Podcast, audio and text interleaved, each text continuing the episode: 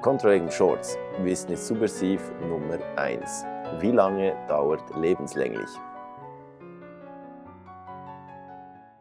Wie lange dauert lebenslänglich, sind wir gefragt worden und die Antwort mag überraschen, lebenslänglich. Wie lange dauern zwei Jahre? Zwei Jahre. Wie lange dauern fünf Jahre? Fünf Jahre. Wie lange dauert lebenslänglich? Ups, lebenslänglich. Ähm, das ist die kurze Antwort. Die Frage wäre eigentlich eher, warum entsteht überhaupt Verwirrung? Warum entsteht diese Frage?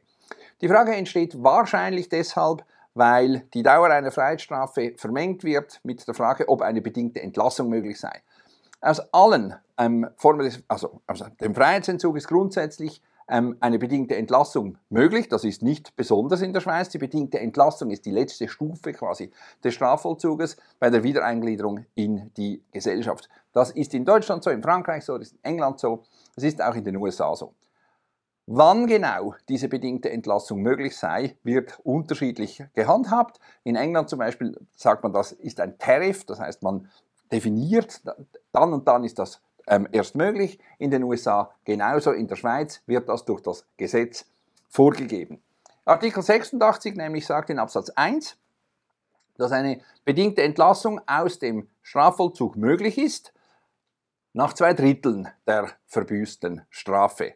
Ähm, dasselbe gilt für lebenslange Freiheitsstrafen. Ähm, die Frage wäre dann natürlich, wieso oder beziehungsweise wann genau sind zwei Drittel von lebenslänglich vorbei, weil lebenslänglich eben lebenslänglich ist, kann man das nicht kalkulieren, also bestimmt das Gesetz das ausdrücklich und es sagt in 86 Absatz 5, bei lebenslänglichen Freiheitsstrafen ist eine bedingte Entlassung frühestens möglich nach 15 Jahren. Das bedeutet nicht, dass 15 Jahre zwei Drittel wären, dass also drei Drittel 22,5 Jahre wäre und das lebenslänglich also 22,5 das ist falsch. Es wird zwar hin und wieder kolportiert, aber es ist falsch. Lebenslänglich dauert. Lebenslänglich.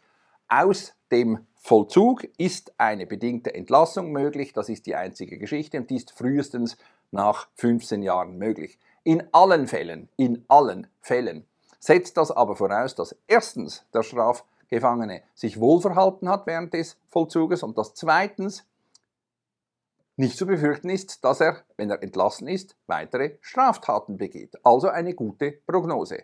Summa summarum, lebenslänglich ist lebenslänglich, eine bedingte Entlassung ist möglich, das ändert aber daran überhaupt nichts.